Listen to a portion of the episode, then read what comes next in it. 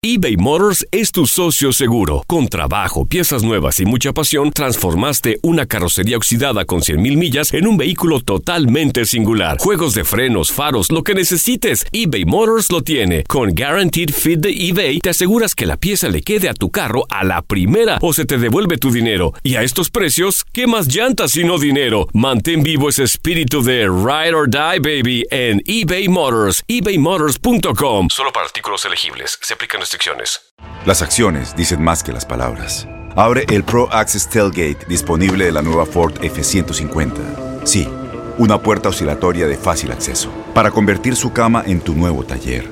Conecta tus herramientas al Pro Power Onboard disponible. Ya sea que necesites soldar o cortar madera, con la F-150 puedes. Fuerza así de inteligente solo puede ser F-150. Construida con orgullo Ford. Pro Access Tailgate disponible en la primavera de 2024. When something happens to your car, you might say,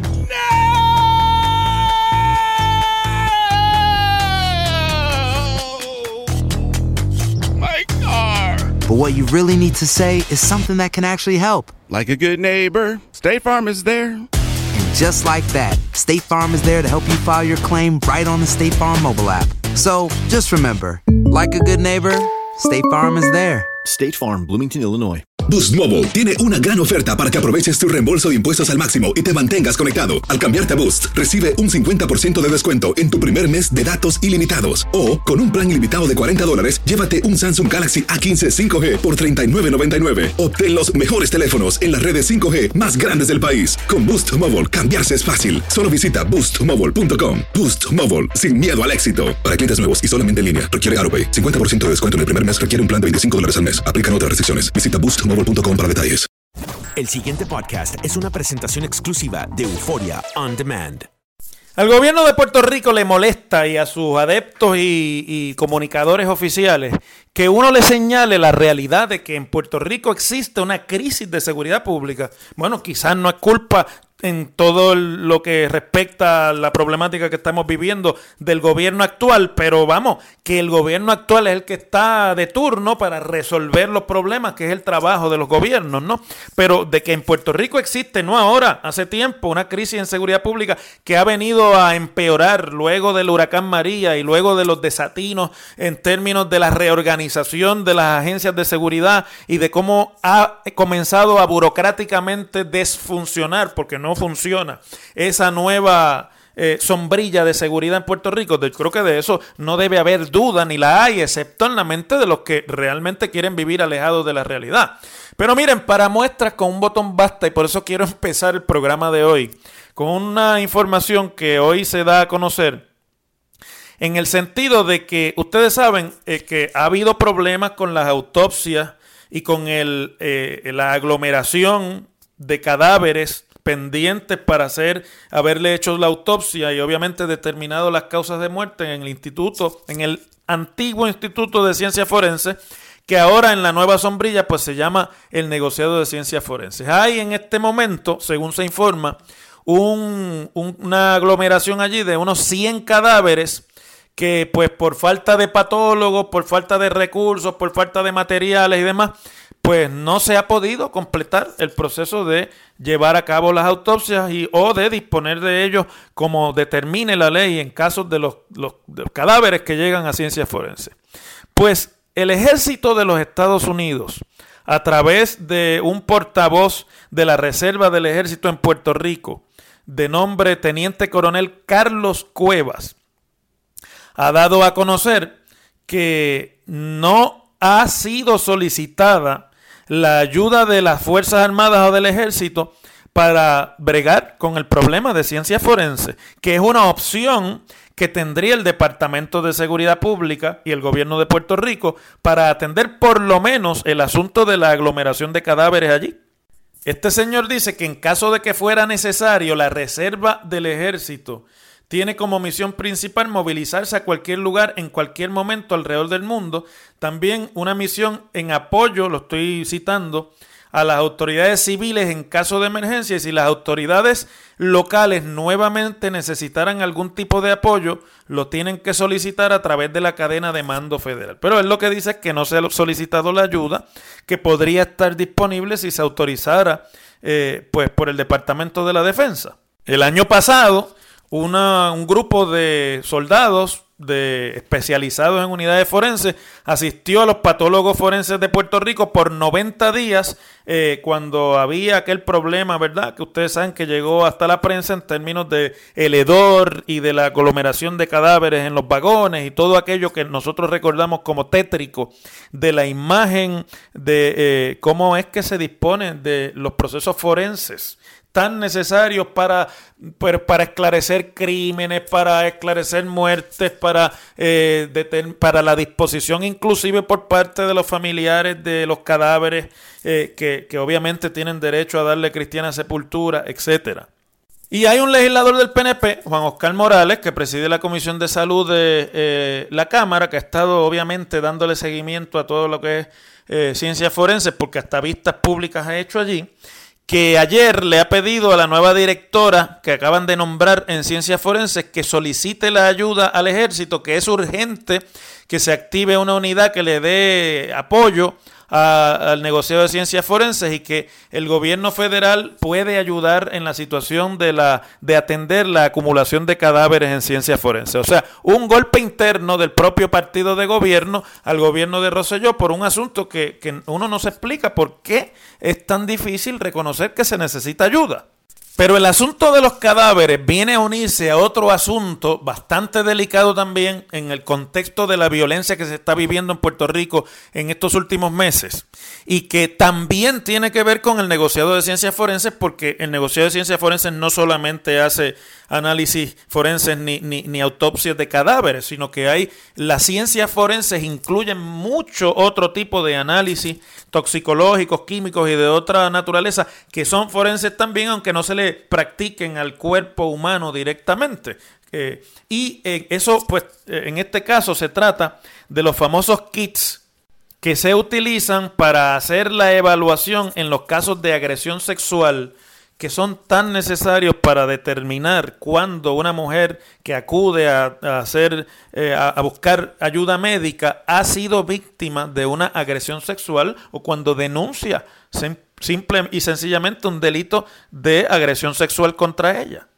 La senadora Zoela Boy ha presentado una resolución conjunta, otro golpe más de otro legislador del PNP al propio gobierno, pero es que los legisladores pues tienen que reaccionar ante la realidad de que el gobierno, por lo menos en seguridad pública, parecería paralizado.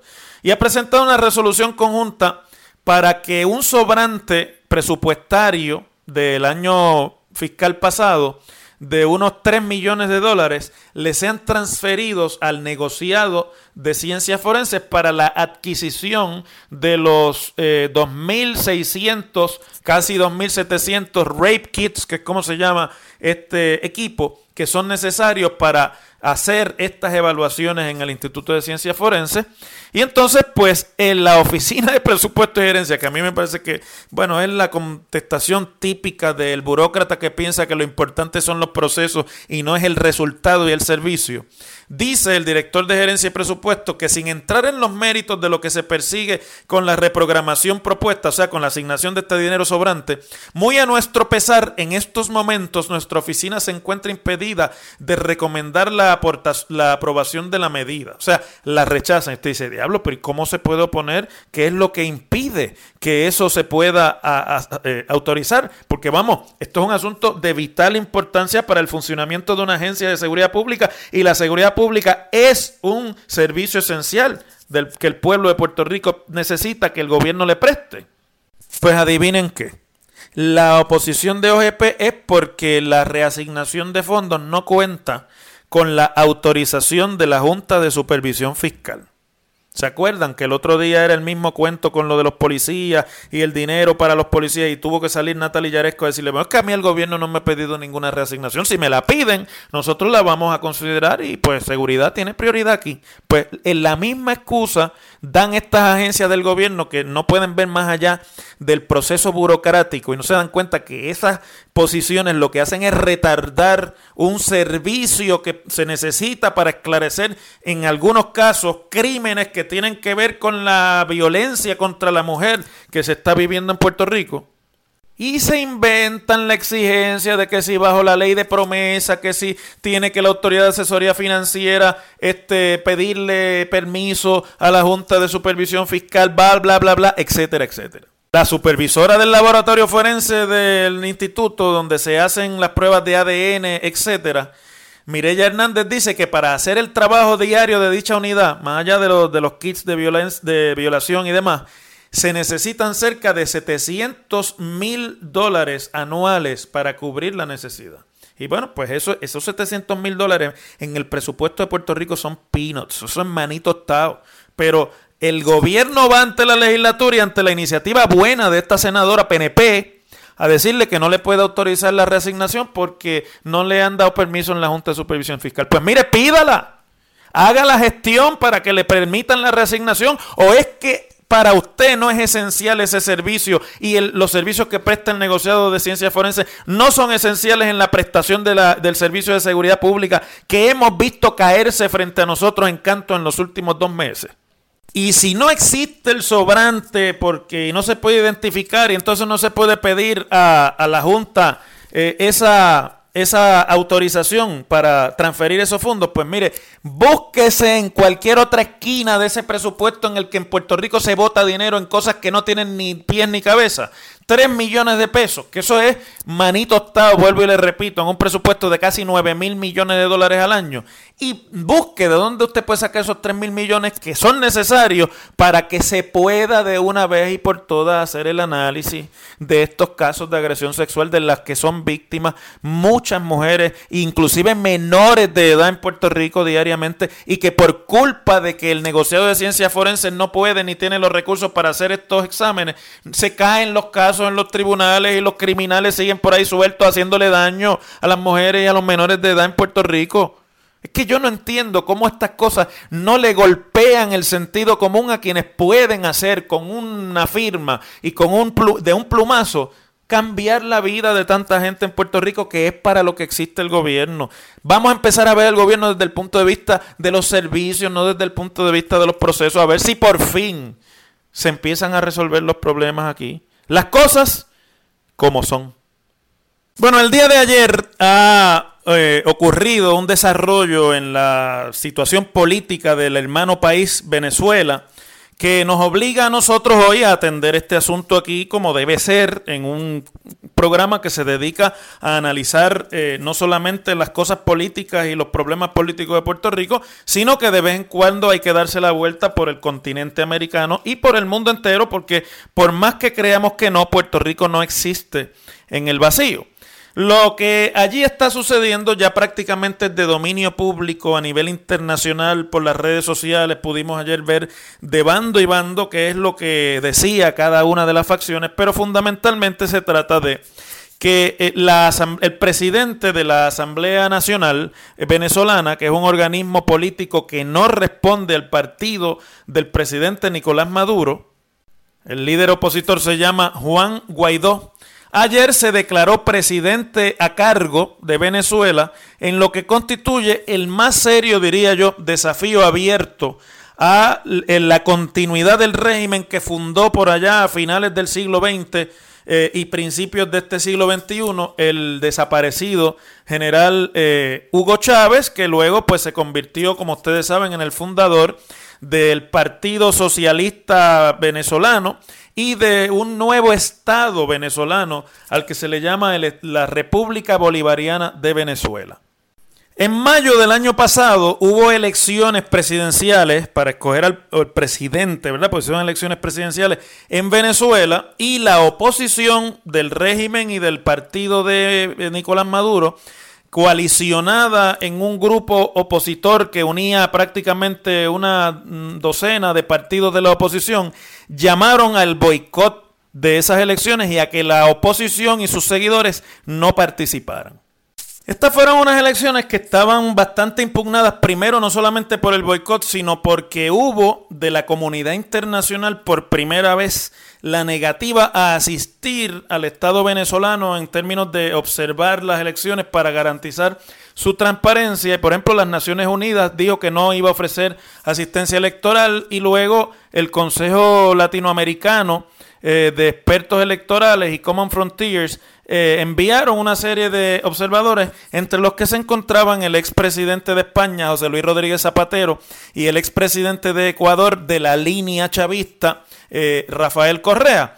Eh, pero ni en la Unión Europea, ni en las Naciones Unidas, ni la Organización de Estados Americanos, ni otros grupos y países que normalmente prestan su observancia en estos procesos para garantizar su transparencia, quisieron, por eh, denuncias de irregularidades en la convocatoria, participar como observadores y por lo tanto, al no participar la oposición también, la elección o la reelección de Nicolás Maduro, que obtuvo 6.200.000 votos, o un equivalente al 6, el 68% de los votos, frente a unos candidatos de oposición que como quiera se presentaron y que coagularon entre ambos eh, más o menos el 30% del restante voto, pues ha tenido eh, unos señalamientos en términos de eh, legitimidad del resultado y por lo tanto de la reelección de Nicolás Maduro como presidente constitucional de Venezuela. Se programó para ahora, en enero de 2019, la toma de posesión de Maduro como nuevo presidente o como presidente reelecto de Venezuela. Y alrededor de eso es que la Asamblea Nacional, dominada por los grupos de la oposición, ha comenzado una ofensiva para que se desconozca a Nicolás Maduro como presidente legítimo de eh, Venezuela y de ahí entonces que utilizando un artículo de la constitución venezolana para cuando se trata de usurpar por eh, personajes que no tienen legitimidad electa la presidencia de la República, el Congreso, que allá se llama la Asamblea Nacional, pues ha proclamado como presidente interino, como presidente a cargo, a este señor eh, que es también el presidente de la Asamblea Nacional y que ya les dije que se llama Juan Guaidó. Una persona joven y que desde el punto de vista del análisis político ofrece algo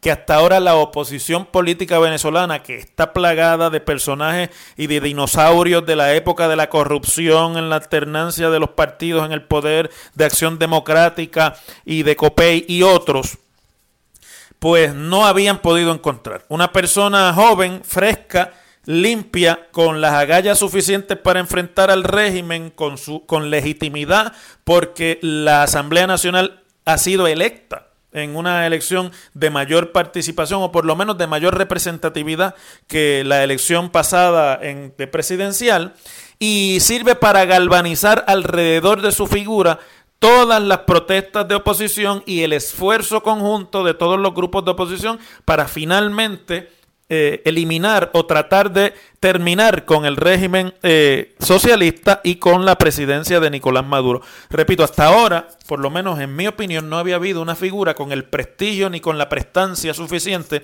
porque realmente la oposición venezolana eh, ha estado siempre plagada de la sombra de lo que fue la Venezuela antes de Chávez, que aunque no era eh, ni tenía los mismos problemas, pues era un, estado plagado de corrupción, plagado de, de pillaje y plagado de unas desigualdades que todavía hoy se recuerdan en términos de cómo ese país pudo caer presa de la demagogia del socialismo que le presentó Hugo Chávez a finales del siglo XX.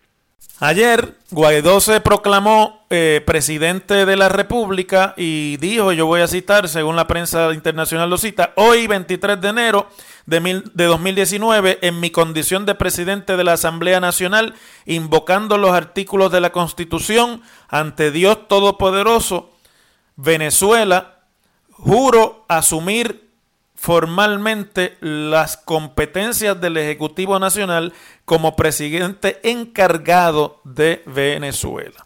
Y eso pues hubiese sido un asunto interno de poco interés para nosotros, con la excepción de que una vez ocurrió ese momento en el que Guaidó se autoproclama presidente a cargo de Venezuela ante la Asamblea Nacional y en una ceremonia eh, a plena luz del día y en, el fuera del edificio de la Asamblea Nacional, una asamblea, una actividad que hay que decir la verdad, congregó una gran cantidad de personas allí. Los gobiernos cercanos a eh, Venezuela, de cercanos geográficamente a Venezuela, y liderados principalmente por una acción del presidente norteamericano Donald Trump, comenzaron a reconocer oficialmente a Guaidó como nuevo presidente de la República de Venezuela y obviamente desconociendo la próxima juramentación y la legitimidad del presidente eh, Maduro. Prácticamente la totalidad de los países de América Latina, con la excepción de México, de Bolivia y de Cuba, han reconocido a Guaidó como nuevo presidente, lo cual pone en contra del gobierno eh, venezolano a importantes aliados latinoamericanos, como había sido, por ejemplo, Brasil, como había sido, por ejemplo, también Argentina en algún momento, que ya pues no están del lado de, de Venezuela porque están recientemente bajo el mando de partidos de centro derecha o de derecha de línea ideológica distinta a la línea de Maduro. Maduro pues contestó que él se va a mantener firme, que él se va a mantener al mando del país, llamó en, una, un discurso público a los venezolanos a defender con las armas el régimen de, eh, vigente en Venezuela y obviamente pues aquí se ciernen muchas posibilidades de confrontación y de desestabilización en Venezuela que otrora ya no, pero es uno de los principales productores de petróleo del mundo. Lo tienen allí, pero últimamente han tenido problemas técnicos y de, y de, y de recursos para poder explotar esa que es la principal fuente de riqueza del Estado venezolano, sus enormes reservas de petróleo que le venden a todo el mundo, inclusive a los Estados Unidos. En ciencia política, una de las características fundamentales de las que depende un régimen para poder existir es la legitimidad de la comunidad internacional, que los otros gobiernos le presten el reconocimiento internacional. Perder el reconocimiento internacional para un gobierno de cualquier país es la antesala a un levantamiento interno y a, que, y a su desaparición del poder. Las cosas como son aquí no venimos con chiquitas. Así que lo que ha sucedido luego de la juramentación del nuevo presidente eh, autoproclamado Guaidó es fatal para el régimen de Nicolás Maduro y yo creo que le cierra el cerco. En el día de hoy, pues la comunidad europea ya dijo que no, no, reconocen a Guaidó, pero tampoco reconocen a Maduro. Eh, y allí pues está viendo obviamente unas conversaciones de última hora para ver qué hace la comunidad europea. Importante que Guaidó hoy publicó en sus redes sociales que había conversado con el presidente español eh, Sánchez y que Sánchez le había prometido el respaldo del gobierno español que en la comunidad europea pues tiene preeminencia en términos de las discusiones sobre relaciones con Iberoamérica. Y Sánchez, que es un socialista, tiene la presión del expresidente socialista también español, eh, Felipe González, la persona que por más tiempo ha ejercido el poder en España, que ha llamado a Maduro eh, dictador y que está llamando a la Unión Europea a no solamente desconocer a Maduro, sino a reconocer a Guaidó como presidente y cortar relaciones eh, diplomáticas con Venezuela. Eso sería fatal para Venezuela porque el bloque europeo es un bloque bien importante en términos económicos a nivel internacional.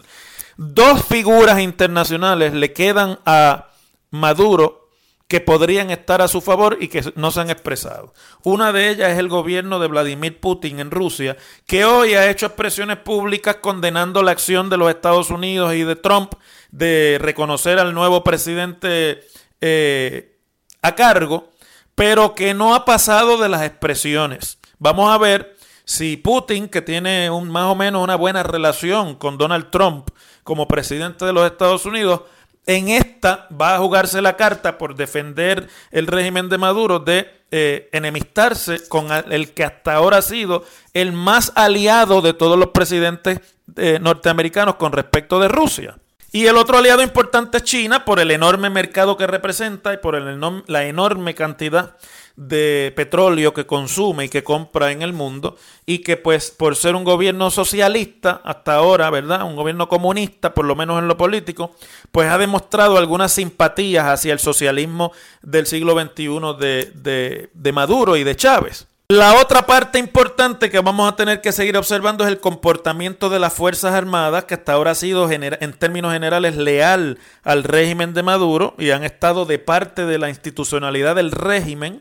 Habrá que ver cómo empiezan a comportarse y qué pasará cuando los empiecen a movilizar para aplacar las múltiples levantamientos y expresiones sociales públicas que se están dando a lo largo y lo ancho de la República cada vez van a ir creciendo, no se las puede imaginar, porque evidentemente se trata de desestabilizar al régimen actual para obligarlo a entregar el poder. Así que eh, el, el papel del pueblo en esto es fundamental. Si no se diera ese levantamiento, pues yo diría que no va a ocurrir nada más. Pero obviamente ya ha llegado el punto que hay gobiernos desconociendo la legitimidad de Maduro y demás, uno puede esperar un activismo social grande en Venezuela y habrá que ver entonces cómo responden las Fuerzas Armadas venezolanas que como ustedes saben tienen una relación muy cercana de asesoría y de recursos a las Fuerzas Armadas de Cuba, que es el, Estado comunista de, por excelencia en América y el aliado principal en América, por lo menos en términos eh, eh, simbólicos del régimen venezolano.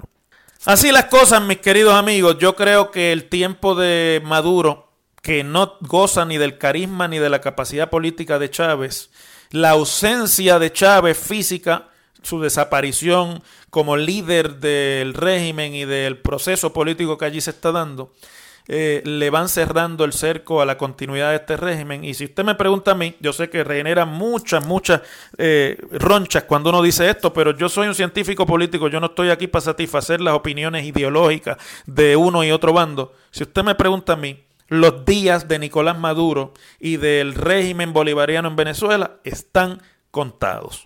Las cosas como son. El pasado podcast fue una presentación exclusiva de Euphoria On Demand. Para escuchar otros episodios de este y otros podcasts, visítanos en euphoriaondemand.com.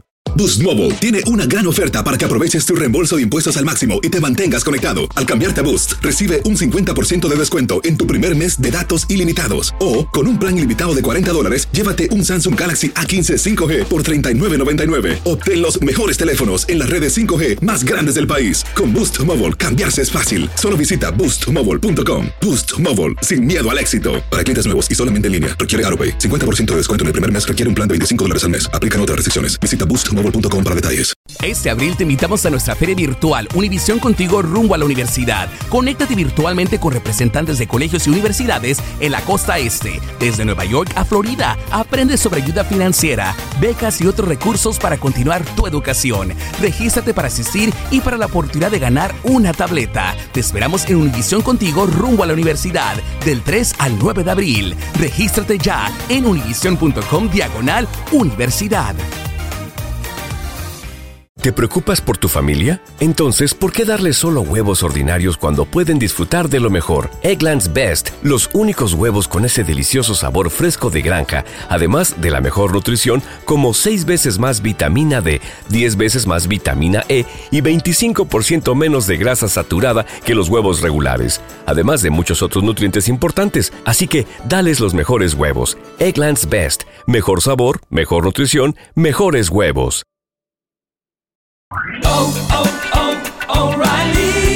¿Necesitas ayuda? En O'Reilly Auto Parts te ayudamos. ¿Necesitas algún consejo? Te aconsejamos. Nuestros profesionales en autopartes están siempre disponibles para ayudarte a encontrar lo que necesites. Excelente servicio al cliente es solo una de las ventajas que ofrece O'Reilly Auto Parts. Los profesionales en autopartes. Oh, oh, oh, Auto Parts.